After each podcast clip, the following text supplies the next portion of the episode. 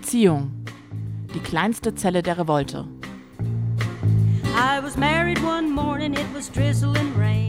Staffel 3 der Podcast-Reihe Die Revolte beginnt auf Gut Holmecke.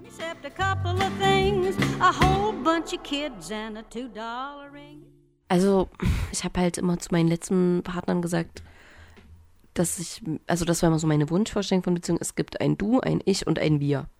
So. Und ähm, dummerweise verschwammen dann immer dieses Du und Ich und es gab irgendwie nur noch ein komisches Wir, weil es aber wahrscheinlich auch kein Du und Ich mehr gab. Also dieses auch so, sich auch drin zu üben, ich brauche jetzt mal Zeit für mich alleine. So, und jetzt heute machen wir mal nichts zusammen. So, und das nichts Schlimmes ist. Ähm, oder auch mh, mm, in puncto Verantwortung. Inwieweit ähm, möchte ich, kann ich Verantwortung für jemanden übernehmen? Und natürlich möchte ich mit der Person, mit der ich zusammen bin und eine romantische Beziehung führe, natürlich äh, ist es da dieses, ich will an einem teilnehmen und ich möchte dich in einem unterstützen und genauso möchte ich das auch zurück. Aber auch da frage ich mich halt mittlerweile, ähm, also oder auch da bin ich mittlerweile an der Stelle, dass ich sage, es funktioniert für mich gar nicht so.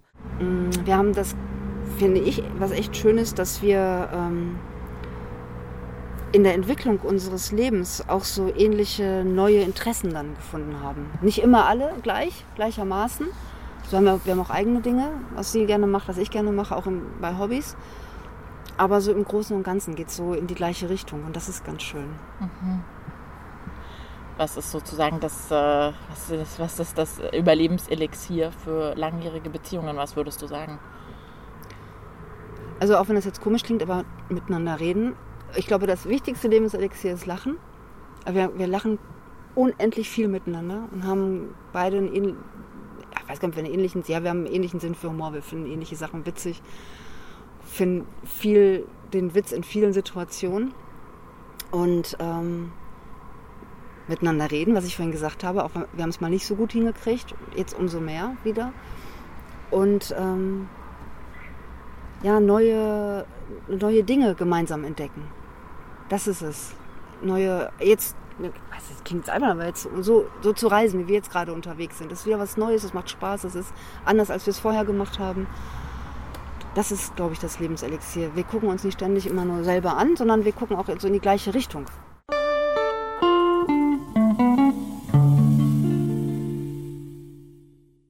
Und mit diesen weisen Worten leiten wir die heutige Folge der dritten Staffel ein. In Staffel 3 dreht sich alles nach wie vor rund ums Thema Beziehungen und äh, sie trägt aus diesem Grund den wunderschönen Titel Beziehungen, die kleinste Zelle der Revolte. Es geht, wie bereits angekündigt und aus den Eingangsworten vielleicht herauszuhören war, um das Spannungsfeld aus Nähe und Distanz um Autonomie und Verbundenheit, um Gemeinsamkeiten und Unterschiede als zentrale Beziehungsthemen und Eckpfeiler. Ja, darüber wird heute sinniert, diskutiert und vielleicht auch irritiert. Ähm, eure Lieblingsmoderatorinnen Eva, also ich und Lotte, das bin ich, werden euch wie immer nach bestem Wissen und Gewissen begleiten. Los geht's. Ähm, Lotte, was fällt dir spontan zum Thema Nähe und Distanz, Gemeinsamkeiten und Unterschiede, Autonomie und Symbiose ein? Also so ganz spontan ähm, würde ich sagen, ich brauche viel Autonomie, autonomen Bewegungsfreiraum, krieg aber auch schnell mal Angst, wenn beispielsweise meine romantische Beziehungspartnerin, mein romantischer Beziehungspartner in dem Fall, ähm, das auch so will. Und mhm. gleichzeitig finde ich es aber auch super und wichtig, dass er in dem Fall sein Ding macht und auch ganz unabhängig von mir, auch was so Freundinnenkreise betrifft und so weiter. Ähm, ja, ich finde, das macht schon auch ein bisschen so einen Attraktivitätsfaktor ganz generell für mich aus, dass ich es ähm, immer angenehm finde, wenn Leute einfach auch so ihr Ding machen und mhm. sich nicht ähm, zu stark an mir orientieren. Also auch in Freundinnenschaften ist das so. Und ansonsten ja, Nähe und Distanz äh, war früher auf jeden Fall eher so ein Ding von, ich will viel Nähe und wenn die andere Person in Distanz geht, äh, ist es genau andersrum. Mhm. Also echt äh, lange Zeit eher ein angestrengtes Thema.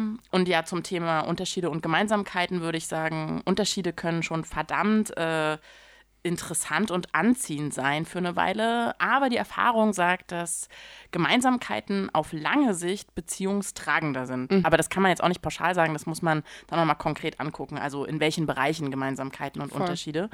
Ähm, ja, also wie gesagt, ähm, es kommt immer drauf an.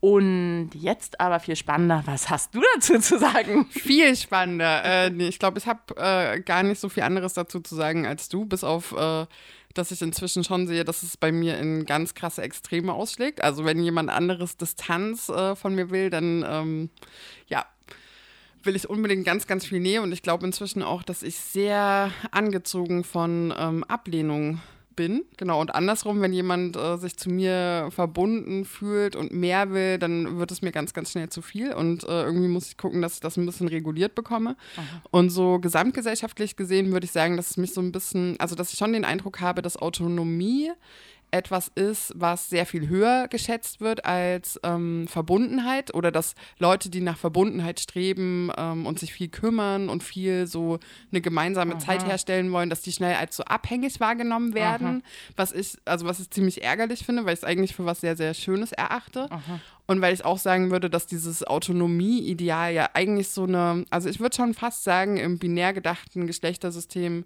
so eine männlich konnotierte Selbstgenügsamkeit darstellt, die ich irgendwie auch ein bisschen blöd finde, also oder die ich nicht für so erstrebenswert halte oder es cool fände, wenn man davon ein bisschen wegkommt. Und auf der anderen Seite bewundere ich Leute, die so sehr autonom ihr eigenes Ding machen, schon auch sehr. Und kenne das zum Beispiel schon auch von mir, dass ich ähm, mich sehr hingezogen fühle von autonomen Menschen. Und ich glaube, das liegt vielfach auch daran, dass ähm, ich selber so sein will.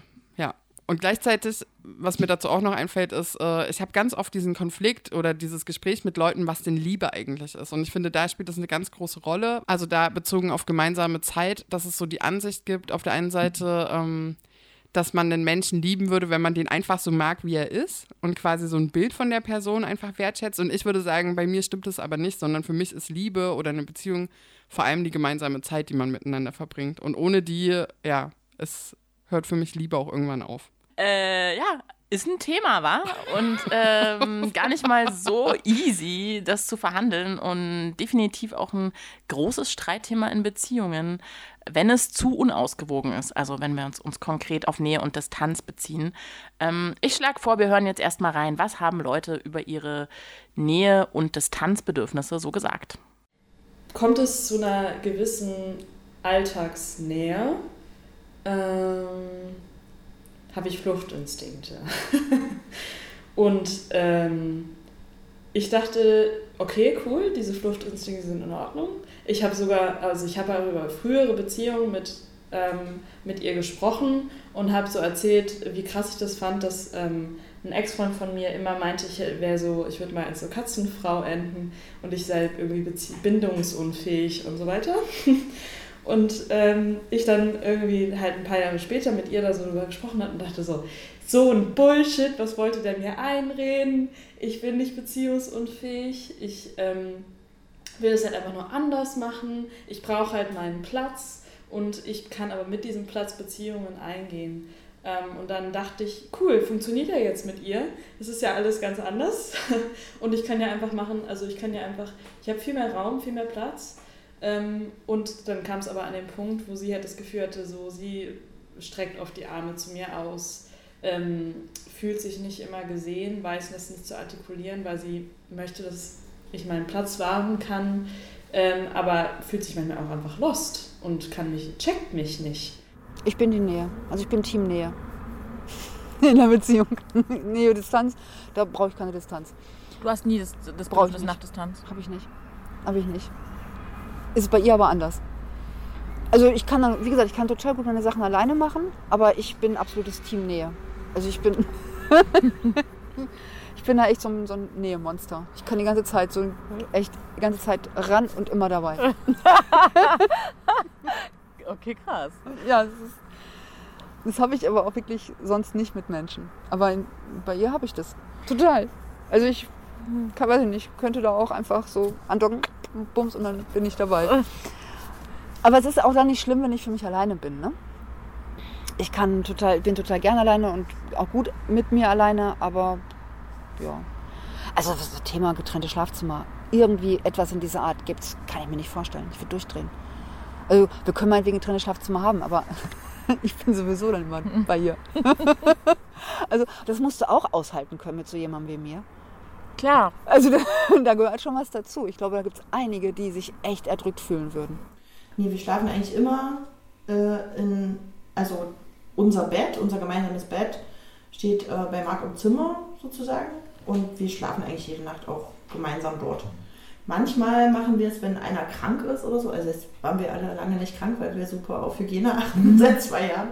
Ähm, genau, aber manchmal haben wir es gemacht, wenn einer krank ist, hat der andere auf dem Sofa gepennt oder so, um, damit der andere seine Ruhe hatte. Oder die andere. Ähm, genau. Ich, ich bin ja der Meinung, unser Bett ist ein bisschen zu klein. Also ich fühle mich manchmal so ein bisschen beengt, gerade nicht.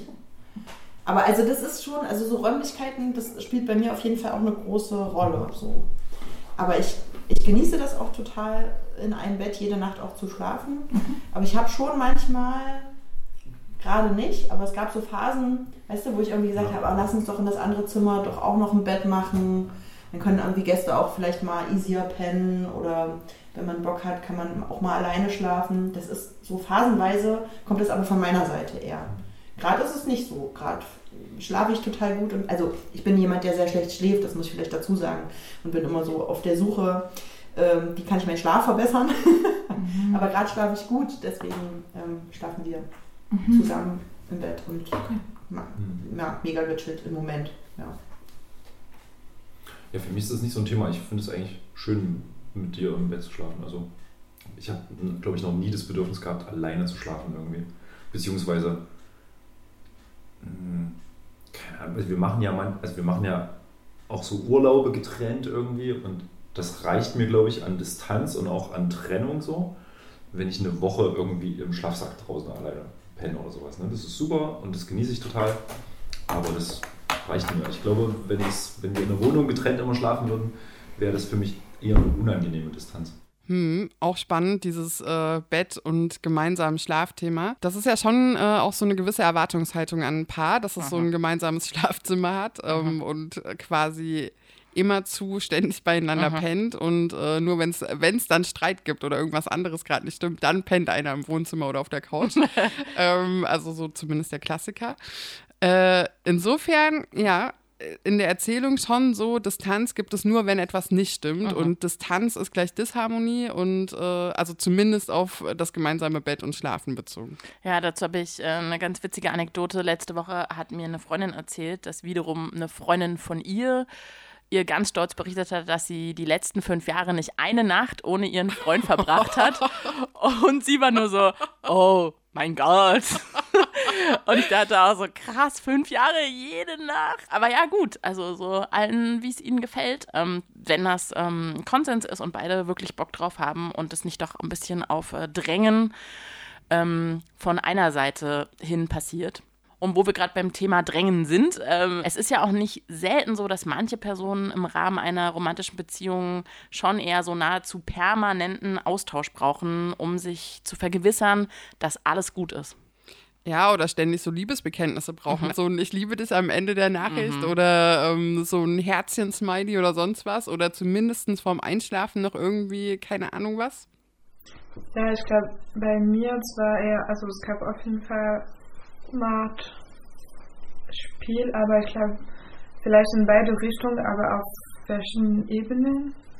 Ich glaube, diese so nah, weil ich brauchte immer so dann ganz viel Kontakt und auch ganz viel schreiben und anrufen und dass die andere Person da ist und da machen sie immer eher so, nee, das, also, das ist mir egal und bla bla. Ja, da muss man dann irgendwie gucken, dass dieses Bedürfnis nach Nähe durch Kontakt kein zu krasses Ungleichgewicht aufmacht, beziehungsweise dass beide einfach Bock auf so mhm. viel Nähe und Austausch haben, wie ich ja gerade eben schon meinte. Sonst kann es auch schnell unangenehm werden, wenn man es nicht cool besprechen und aushandeln kann. Wie zum Beispiel zu merken, okay, da komme ich gerade wirklich an den Fluchtinstinkt das ist nicht einfach nur so, wie schön, dass ich genug Platz habe, um mein Leben zu führen, sondern ich verdränge gerade Situationen. Ich gehe Sachen aus dem Weg. Ich gehe auch einer Konfrontation mit ihr aus dem Weg. Und da habe ich schon gemerkt, okay, es ist irgendwie doch nicht einfach alles anders, sondern es sind einfach auch, das kommt in einer bestimmten Näheverhältnis. Und ähm, da können dann auch ähm, teilweise Dynamiken, die ich vielleicht als heteronormativ phasenweise beschreiben würde, wieder so auftauchen. Ich weiß dann manchmal nicht, wie nutz, nützlich mir der Begriff ist, ähm, aber vielleicht, dass ich ihn damit irgendwie so ein bisschen besser verschieben kann oder verstehen kann. Und ähm, ich würde halt auch sagen, dass was ich bei FreundInnen so mitkriege oder so dieser Prozess irgendwie früher zu denken ist, also auch eher so zu haten gegen irgendwelche Typen, die halt nicht erreichbar sind und ähm, denen es ganz schnell zu viel ist, wenn, wenn sie, also jetzt wirklich mal mit er und sie gesprochen, zu viel schreibt. ähm, genau, dann so ein Hate zu gehen und irgendwie zu sagen, so Alter, der soll das mal checken. Es geht hier doch einfach um Kommunikation. Es hat nichts damit zu tun, dass wir verletzlich sind und ähm, bla bla bla. Ähm, und dann merke ich aber selber, wenn eine Person voll viel zu mir, also Kontakt aufnimmt, also ich würde sagen heteronormative Muster, da würde ich den Begriff gerne verwenden, und zwar dafür, um zu benennen, dass, ähm,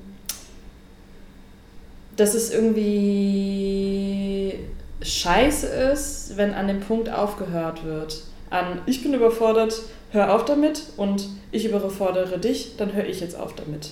Sondern, dass wir halt sagen, okay, also ich zum Beispiel, hm, ich bin in manchen Beziehungen bin ich die Person, die voll viel schreibt und in manchen Beziehungen bin ich die Person, die das Gefühl hat, sie kommt mit dem Antworten nicht hinterher. Ja. Aber ich möchte trotzdem halt versuchen, nicht der Person, die zum Beispiel mehr schreibt, das Gefühl zu geben, sie nimmt mir per se damit Raum weg, sondern klar zu machen, ich kann nicht auf jede Nachricht antworten, aber du kannst mir schreiben und ich freue mich auch darüber. Und dieses nicht nur mit einem, oh, das löst Druck in mir aus, sozusagen stehen zu bleiben.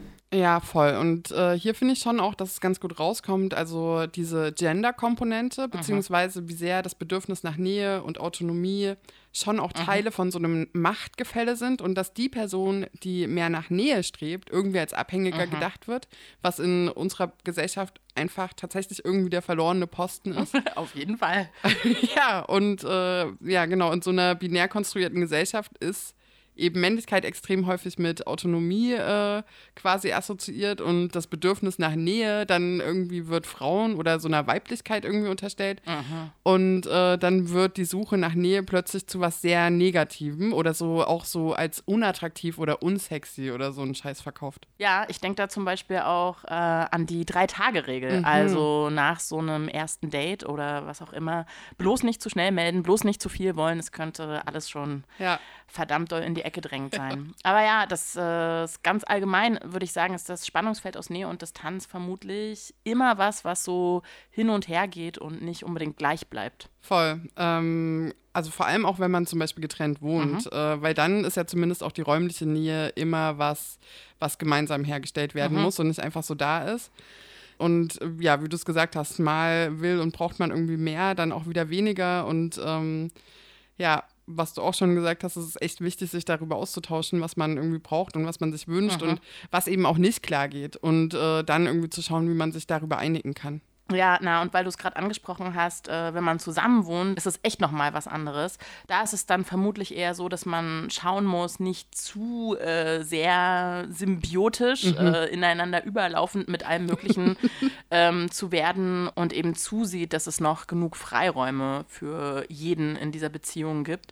Also Rückzugsräume zu haben und autonom Dinge tun zu können. Denn ich würde sagen, diese Autonomie nebst aller Gemeinsamkeit, Zwei- oder Mehrsamkeit, ist schon, würde ich sagen, eine Art Überlebenselixier einer jeden Beziehung. Also ich denke, wenn diese autonomen Freiräume wegbrechen, besteht die Gefahr, dass man sich trotzdem irgendwie zurückzieht, dann so ganz klassisch Hobbykellermäßig oder so, und trotz der permanenten räumlichen Nähe sie irgendwie auseinanderdriftet und sich dann vielleicht auch nicht mehr gut erreicht, also auch ähm, mittels Kommunikation.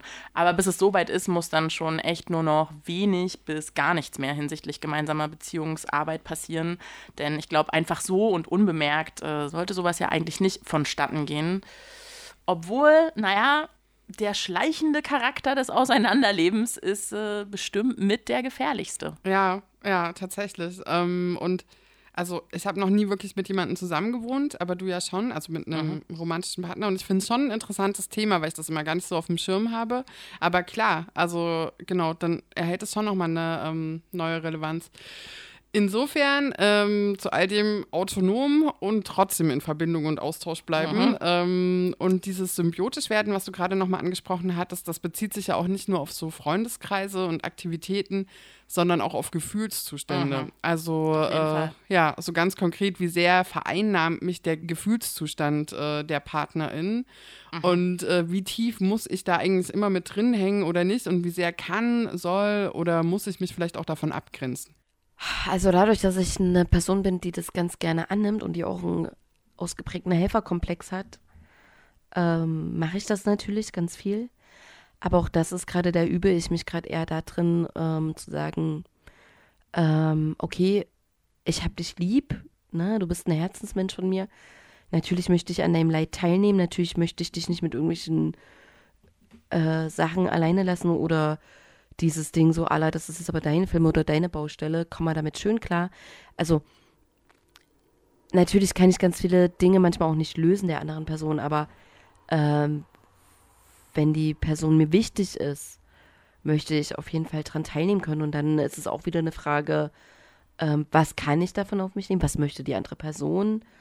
Also das ist ja immer, es geht ja alles immer zu zweit nur. Ja, und es ist ja auch schwer. Und da muss man sich ja auch echt erstmal einpegeln. Also ich meine, wie oft lernt man sich gerade frisch kennen und dann wird es ganz schnell intens und ehe man sich versieht, ist man irgendwie Loverin, vielleicht noch Ersatzmami und Hobbytherapeutin und äh, Freundin und fuck. Also, äh, und ich meine, ja, es ist ja auch wirklich schön, sich einander anzuvertrauen. Und gleichzeitig muss man trotzdem gucken, wie und wann man sich dann vielleicht doch abgrenzt ähm, von dem Hassel der anderen Person. Vor allen Dingen, wenn so Projektionsgeschichten mit reinspielen ähm, und man selbst zur Projektionsfläche wird, was ja in den allermeisten Fällen irgendwann passiert. Und ähm, auch schon der Klassiker in nahen Beziehungen ist, dass man irgendwann ziemlich projektiv miteinander wird.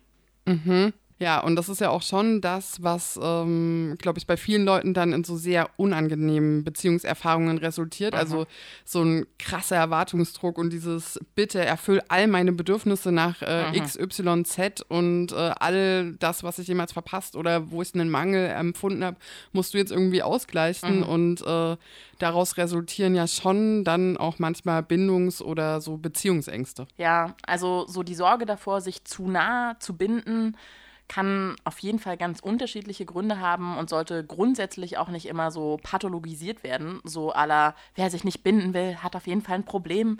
Und wenn das Problem geklärt wurde, will man sich auch wieder binden. Weil alle Menschen wollen ja auch nichts anderes, als sich immer zu binden. Denn das ist normal. Und trotzdem kann es ja ähm, auf der einen Seite so eine Angst davor und zeitgleich ein Bedürfnis nach Bindung geben. Ja. Ja, na klar, und aus der Sorge heraus, verlassen zu werden, die man vielleicht äh, durch unsichere bzw. schlechte Bindungserfahrungen gemacht hat, kann es natürlich auch dazu führen, dass man sich überhaupt gar nicht erst binden will. Ja, und nicht nur so eine verlassen werden Angst, sondern es können ja auch ganz andere diverse Ängste sein oder damit reinspielen, die wir jetzt gar nicht alle auf dem Schirm haben oder auch gar nicht alle benennen können. Also darüber mache ich mir auch schon noch immer im Kopf. Und ich glaube, wenn ich das, so wie ich es jetzt weiterfahre, noch irgendwie drei, vier Jahre mache, dann wird der Moment auf jeden Fall kommen, wo ich dann irgendwie dann auch mal denke, so, fuck, äh, bist du ganz schön einsam und bist auch ganz schön einsam da. Und ja, so, ja, so Bindungsangst, also ist vielleicht ein doofes Wort, aber kann man jetzt trotzdem so nehmen. Pff, Und hast, hm, nee, was denkst du, womit es zusammenhängt? Denkst du, es hängt mit der Beziehungserfahrung zusammen? Oder ist das schon von vornherein irgendwie was, was dich umtreibt? Oder hast du mal drüber nachgedacht? Also ich, ja, ich habe auf jeden Fall schon mal drüber nachgedacht. Können, nee, kann ich, kann ich glaube ich gar nicht so festlegen, womit das zusammenhängt. Weiß ich nicht, weil ich glaube irgendwie, halt, hab, glaub an das Konzept nicht. Das habe immer, hab immer das Gefühl, auch im Umfeld irgendwie so, dass so Beziehungen früher oder später immer krachen gehen und vielleicht habe ich dann auch einfach nicht so richtig ein Vertrauen darin, dass es irgendwie funktioniert. Und dann ja, vielleicht, so wie du, wie du sagst, dann lass es lieber gleich ganz. So. Das macht ja auch nicht immer Spaß. Also ich, es macht nicht Spaß zu sagen, ich will morgen ähm, alleine aufwachen, weil ich dann das Gefühl habe, ich kann morgens irgendwie checken, wonach mir gerade ist. Weil, äh, oder ich, ich möchte, ich lade dich nicht ein, wenn ich mich irgendwie mit einer Person treffe, äh, mitzukommen, wenn ich also meine Beziehungsperson dazu nicht einlade und einfach alles sozusagen öffne. Das ist nicht immer geil. Aber es ist halt irgendwie so, ja, hat schon auch oft, glaube ich, mit Angst zu tun. Also ich brauche keinen kein Mann an meiner Seite, um mich vollständig zu fühlen. Nee, also das, also in diesem Gesellschaft kon, äh, gesellschaftlichen Kontext habe ich das gar nicht. Mhm. Aber ähm, ja, ich glaube, es sind halt, ich glaube, es sind vielleicht auch so, so trotzdem so, so auch anerzogene Ängste, so aller alleine sterben. Ne? Also da geht es vielleicht auch, oder wie möchte man sein Leben verbringen? Was bedeutet Familie für einen? Möchte man Kinder, hat man Kinder, was bedeutet das? Ähm, ist man in der Lage, ein Kind vielleicht alleine großzuziehen oder in einem getrennten Verhältnis und so weiter? Und das ist natürlich immer schön, schon zu wissen, ähm, okay, ich kann mir auch, äh, ich kann Hilfe in Anspruch nehmen oder ich muss das nicht alleine machen. So, also es ist ja immer schöner, auch gerade wenn es um schwierige Aufgaben gibt. Ähm, also für mich, ähm, zu wissen, gut, ich, ich muss das ja auch nicht alleine stemmen. Obwohl ich dann eine unglaublich hohe Ambivalenz habe, ähm, ich will es dann doch alleine machen oder beziehungsweise ich fühle mich sehr schnell dann auch gestresst und eingeengt oder ähm, habe totale Schwierigkeiten damit, dann zum Beispiel jemanden doch an mich ranzulassen, in meinen Raum reinzunehmen und das äh, komplett so zu leben. Also dann bin ich doch eher diejenige, so von wegen, sei einfach, sei irgendwo anders, aber gib mir die Gewissheit, du bist trotzdem da, aber spring nicht in meinem Raum hier rum. Mhm. So. Ja, und das ist ja auch schon wieder ganz viel Gender-Dynamik. Also tatsächlich ist es ja einfach oft so, dass nicht cis-männlich sozialisierte Menschen ähm, ihre eigenen Bedürfnisse zurückstellen zugunsten äh, von Beziehungen und mhm. so weiter. Und dass cis-Männer dann mit so einer ganz anderen Selbstverständlichkeit ihre Autonomie einfordern und auch nehmen. Und dann kann es ja durchaus auch ein emanzipativer Akt sein, ähm, als nicht cis-Mann ähm, sowohl in Beziehungen, aber auch so, also oder in allen zwischenmenschlichen Beziehungen ähm, in so eine Autonomie hineinzugehen, um nicht die ganze Zeit für andere da sein zu müssen, sondern irgendwie auch mal bei sich zu sein. Ja, oder man macht halt sowieso gleich einfach alles allein aus der Erfahrung heraus, dass man, wenn da Bedürfnisse an andere geäußert werden, schnell als zu viel abgetan mhm. wird oder so. Und ja klar, die Entscheidung, sich nicht binden zu wollen, kann auch einfach aus der Unlust heraus, sich festzulegen oder verbindlich zu sein und Verantwortung zu übernehmen, resultieren. Und da wäre es dann vielleicht gut, wenn alle sich überlegen, dass Gemeinschaft und Gesellschaft nur über Solidarität und Caring beziehungsweise äh, umeinander sorgen und Verantwortung übernehmen mhm. funktionieren kann und da eben auch alle gefragt sind. Und dass es auch mega schön ist, wenn das nicht die ganze Zeit ungleich verteilt ist. Ja, voll. Und äh, naja, auf der anderen Seite, äh, wenn wir das aber auf romantische Beziehungen zurückführen, also vielleicht hat man auch einfach keinen Bock, sich in eine sehr nahe romantische Beziehung zu mhm. begeben, mhm. also sich so nah zu sein und körperlich und so weiter. Also einfach so. Es gibt ja schließlich auch andere Beziehungen, mit denen man sich nah fühlen kann und mit denen man auch sehr viel teilt. Was ein super Stichpunkt ist, teilen. Konkreter Gemeinsamkeiten versus Unterschiede. Ja, ich denke, man sollte schon im Großen und Ganzen zu vielen wichtigen, grundlegenden Dingen ein bisschen eine gleiche Einstellung haben und auch gemeinsame Interessen haben, was die Freizeit betrifft sicherlich nicht zu 100 Prozent alles muss gleich sein und da muss man dem anderen auch mal Freiheiten lassen, dieses und jenes zu machen, was man dann auch mal alleine machen kann. Aber eben solche Sachen zum Beispiel wie Urlaub haben wir eben die ja. gleichen Interessen, dass wir eben zusammen reisen wollen, wandern wollen. Nicht, dass der eine sagt, ich will bloß am Ballermann liegen und der andere will auf den Berg klettern. Das ist sicherlich dann ungünstig. Aber das sind solche Sachen, wo ich denke, das sollte schon ein bisschen zusammenpassen.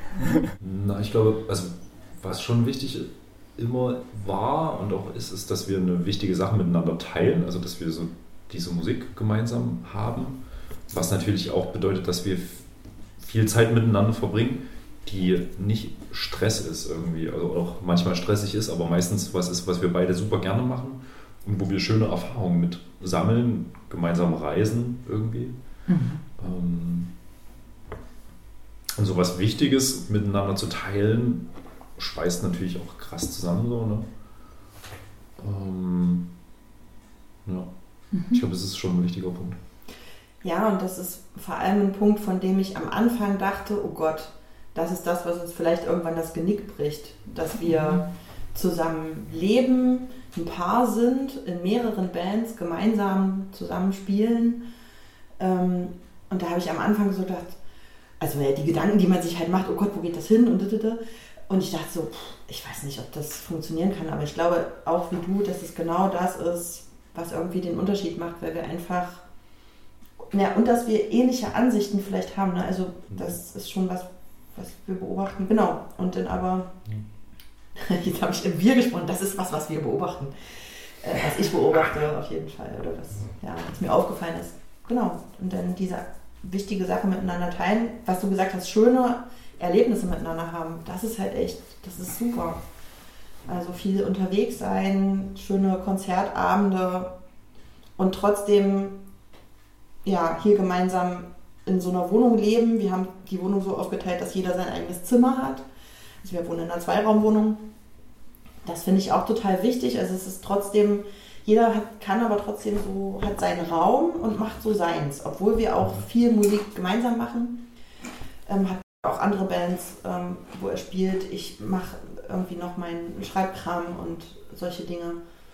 Also wir sind schon Individualisten auf eine Art, aber trotzdem sehr, mh, mm, sehr eng aneinander, beruflich auch. Ja. Und das ist, das ist gut. das macht Bock auf jeden Fall, ja. Ich glaube, für einen, also in meiner Wahrnehmung ist für eine längere Beziehung ist es schon wichtig, dass man so Sachen miteinander teilt, über die man sich auch zu einem gewissen Teil definiert. So, ne? Also was ein wichtiger Teil der Persönlichkeit ist irgendwie, weil wenn man da so gegensätzlich nur ist, dann ist eigentlich die Wahrscheinlichkeit höher, dass man sich schon auseinanderlebt irgendwie ne? und in andere Richtungen geht. So. Und was vermutlich auch so eine große Gemeinsamkeit und damit ja auch Nähe ausmacht, ist die gemeinsame Übernahme von Verantwortung. Also oft sind das ja Kinder, aber im Grunde würde ich sagen, kann jede andere Verantwortung, die man miteinander trägt, sehr verbindend sein. Projekte, Pflanzen, Tiere. Eine Zeit lang haben wir viel Verantwortung getragen für unseren Neffen, haben uns sehr intensiv um unseren Neffen gekümmert. Ähm, das ist jetzt vorbei, weil er jetzt erwachsen ist und das nicht mehr so braucht. Es gab eine Zeit, ein paar Jahre, da braucht er es intensiv. Im Moment haben wir sehr viel Verantwortung für meinen Vater, der viel Unterstützung benötigt. Menschen, Menschen in unserer Umgebung, dafür übernehmen wir gemeinsam Verantwortung. Und da fühlen wir uns auch so gemeinsam zuständig. Ob das jetzt ähm, mein Vater ist oder ähm, ihr Vater wäre, egal. Also da sind wir beide zuständig. Das ist es, wofür wir gemeinsam Verantwortung übernehmen. Ähm, Im Handeln, in der, im, im Handeln auch wir sind jetzt nicht irgendwie politisch besonders aktiv, sage ich mal. Ne? Aber zum Beispiel äh, im gegenseitigen äh, Stärken, wenn man Situationen hat, in denen man gewisses Kennen denkt, ey, jetzt muss ich was sagen. Also Schweigen ist Zustimmung, jetzt muss ich was sagen. Hier muss ich irgendwie eingreifen, hier muss ich mich positionieren, das kann ich so nicht durchgehen lassen. Und dann sich gegenseitig hinterher zu rückversichern, war das in Ordnung, war das zu viel, habe ich mich hier zu früh eingemischt, ist das überhaupt. Zulässig, sich da einzumischen? Und dann sich da zu überlegen, Mensch, wie möchte ich leben in dieser Gesellschaft? Mhm. Und darüber tauschen wir uns sehr intensiv aus. Und wir haben eine Band zusammen, die uns auf jeden Fall oft hilft wie so ein Beziehungskleber oder so. Also wir können auch voll verstritten in die Bandprobe reingehen und danach ist es irgendwie schon besser. Das ist so schön ähm, und genau so stelle ich mir das auch vor. Und jetzt die Unterschiede. Was ein großer Unterschied ist, ähm, ist, in unserer Freizeitgestaltung zum Beispiel, ist, dass jemand ist, der ultra viel Sport macht und der einfach Sport als Ausgleich braucht. Wenn der irgendwie mehr als einen Tag zu Hause sitzt, drehst du durch. Äh, genau, also du musst raus, Fahrrad fahren oder was auch immer machen, joggen im Winter, irgendwas. Und das ist was, was mir halt total abgeht. Äh, also ich liege am liebsten auf der Couch, ehrlich gesagt. ach, machen wir ein bisschen Pseudo-Yoga und ich habe meinen Garten und da, da rocke ich so ein bisschen rum, so das reicht mir, ne? ich muss irgendwie nicht durch den Himalaya wandern. Und das ist was, was ich, ähm, wo ich am Anfang dachte, dass auch das was ist, was uns vielleicht separiert irgendwie. Ähm, aber ich glaube, es hat sich herausgestellt wiederum, dass das etwas ist, was total zuträglich ist, also was der Beziehung zuträglich ist. Also wenn, also du hast ja gerade irgendwie unsere getrennten Urlaube erwähnt und das ist für mich jedes Mal spannend, wenn Marc nicht da ist. Dann ist es meistens so, dass ich aber hier bin und wenn, weiß ich gar nicht, wenn ich nicht da bin, dann bist du meistens auch nicht da. Vielleicht hat sich so ergeben über die letzten Jahre. Und ich kann das immer total äh, genießen, sozusagen, wenn du nicht da bist, also wenn du im Urlaub bist, dann ähm, ist das wie so, dann habe ich so viel Raum irgendwie. Und ich, und ich, weiß nicht warum, aber es, es spielt echt eine Riesenrolle für mich, Raum zu haben, weil ich das irgendwie in diesen ganzen WG-Situationen, in denen ich gelebt habe, irgendwie gefühlt nie hatte. Und ich zelebriere das so krass, obwohl ich natürlich den gleichen Raum habe, wenn du da bist. So, ich setze mich ja nicht in dein Zimmer, wenn du nicht da bist und genieße, dass du nicht da bist. das ist ja, aber es ist so einfach, es ist ein anderes Feeling. So. Und dann habe ich immer so Momente, dass ich mich so, so super wohl fühle und auch so, ähm, so empowered auf eine Art. Ich weiß, weiß gar nicht warum. Und habe dann manchmal so Gedanken wie, oh, ich, ich komme super gut irgendwie allein zurecht. So. Und dann freue ich mich aber, also wenn dann äh, sozusagen der Urlaub auf, aufs Ende zukommt und ich weiß, du bist bald wieder da, dann äh, schlägt nicht um, aber dann kommt ein anderes Gefühl sozusagen dazu, weil dann kommt so die Vorfreude, dass du wieder da bist. Und dann ist es auch wirklich jedes Mal so, dass ich mich krass freue. Also, also, weiß nicht, ich kann das super krass genießen, wenn du nicht da bist. Aber ich finde immer, dieser Moment der Vereinigung, das finde ich immer großartig. Also, weil ich, weil das für mich auch ein Indikator ist, dass ich dich, auch wenn ich dich nicht aktiv vermisst habe, ähm, trotzdem mir was gefehlt hat. Naja, und wo wir nochmal bei diesen Momenten sind, wo es darum geht, dass eben auch beides möglich ist, ähm, finde ich schon auch bemerkenswert, was die eine Interviewte hier gesagt hat bezüglich dessen, wie man Bedürfnisse nach Nähe und Autonomie in Beziehungen integrieren kann. Diese Vorstellung von mir als unabhängige Person, ähm, beziehungsweise es ist gar nicht die Vorstellung, ich bin eine unabhängige Person, sondern ich möchte dahin. Ähm, weil ich das Gefühl habe, sonst kriege ich keine Luft irgendwie. Ähm, dass die, glaube ich, aus einem Gefühl, meistens kommt die eigentlich, wenn ich das Gefühl habe, ich darf keine Bedürfnisse haben. Also ich habe eigentlich kein Recht auf Bedürfnisse, spreche mir selber ab oder es wurde mir vielleicht früher abgesprochen. Also ich glaube, es bei mir schon viel in der Kindheitskonstellation war, irgendwie familiär. Sehr, ich, also ich habe drei Geschwister, die sind irgendwie alle sehr viel äh, Bedürfnisse gehabt und ich ähm, habe eigentlich, glaube ich, extrem früh schon als Kleinkind angenommen, dass ich ähm, keine habe oder dass ich kein Anrecht darauf habe. Und ähm, dass ich halt mir das irgendwie selber äh, holen muss oder gucken muss, wie ich halt ähm, das indirekt sozusagen meine Bedürfnisse erfülle. Nicht, dass ich das explizit sage, ich möchte das, sondern wie kriege ich das trotzdem hin. Ähm, das hängt, glaube ich, damit zusammen, dass ich dann immer denke, okay, ich muss irgendwie in Unabhängigkeit kommen, damit ich es weiterhin schaffe, sozusagen, weil anders kenne ich es nicht, selber mir in der Unabhängigkeit indirekt diese Bedürfnisse zu erfüllen. Und deswegen ähm, assoziiere ich mit Abhängigkeit ähm, Bedürfnislosigkeit, was Quatsch ist, glaube ich. Also es gibt eine Form von Abhängigkeit, glaube ich, die Bedürfnisse integriert und dadurch eine Verbundenheit schafft wo ich halt, also endlich oder wo ich, wo ich so Bedürfnisse haben kann. Und ich glaube, das ist halt, also es ist immer, also genau, ich glaube, es ist oft eher eine Bewegung hin zu diesen, der Vorstellung von Unabhängigkeit, aber eigentlich eine Sehnsucht oder eine, eine Umsetzung, die gewünscht ist von mir in der Abhängigkeit. Weil ich will ja, dass meine Bedürfnisse ähm, da sein dürfen. Ich will ja auch, dass sie befriedigt werden, was ich nicht immer von Leuten erwarten kann. Ähm, aber ich glaube, der große Schritt ist erstmal, zu Bedürfnisse anzuerkennen.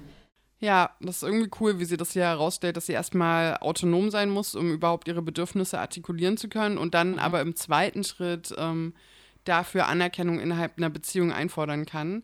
Das ist ja irgendwie genau dieser doppelt emanzipative Akt, den ich mir auch wünsche zum Beispiel. Also sowohl irgendwie eine Relevanz für sich und die eigenen Bedürfnisse anzuerkennen Mhm. und gleichzeitig aber auch nicht in so ein, ich bin ganz autark und komme ohne andere klar und ich brauche niemanden Ding reinzufallen, sondern trotzdem Beziehungen einzugehen und darin für sich und andere da zu sein und das irgendwie in so einem doppelten Ding ähm, ja, miteinander laufen zu lassen. Genau, was ich mich oft in Beziehungen gelebt, also erlebt habe, und das ist sowohl mit Cis-Männern als auch mit Flinter-Personen, dass ich flöten gehe für die Leute.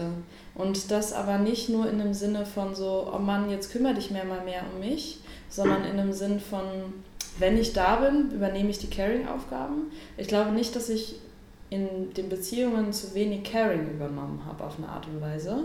Ich glaube nur, dass gar nicht klar war, wo die anderen für mich ansetzen können. Also, dass ich mehr Willen, mehr Bedürfnisse äußere, um greifbarer zu sein und dadurch ja auch viel mehr Kontakt aufnehme. Und dadurch, dass, glaube ich, also in dem, was du eben so meintest, also so gesamtgesellschaftlich gesehen, das Geile daran ist, dass ja auch so einen, eine Form von Ich-Fokussierung in den Bedürfnissen, die aber in, einer, in einem Abhängigkeitssystem funktioniert und nicht dieses Autonomie, ich gehe, hau ab, dass das wiederum mich hineinträgt in was, in dem ich mich, also ich kann mich emanzipieren, indem ich in eine Verbundenheit gehe. Und das ist, finde ich, irgendwie voll, oh, voll erleichternd. Weil ich, also da ja vielleicht auch Unabhängigkeiten erlange, von denen ich noch gar nicht ahne, irgendwie, die ich haben will. Ne? Vielleicht sehne ich nicht auch genau nach den Unabhängigkeiten. Deswegen würde ich halt diesen Unabhängigkeitssache auch nicht als Ist-Zustand beschreiben. Ich würde gar nicht sagen, ich bin unabhängig.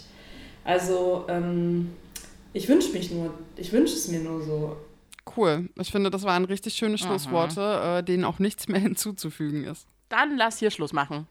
Okay, ähm, nächste Folge, nächste Woche und es geht um alte Geschlechterrollen in Beziehungen. Man könnte es auch den Heterofatalismus nennen. Kommen wir denn da wirklich niemals raus? ähm, ja, und danach noch eine Folge zum Thema Trennungen. Und dann ist over. Woo!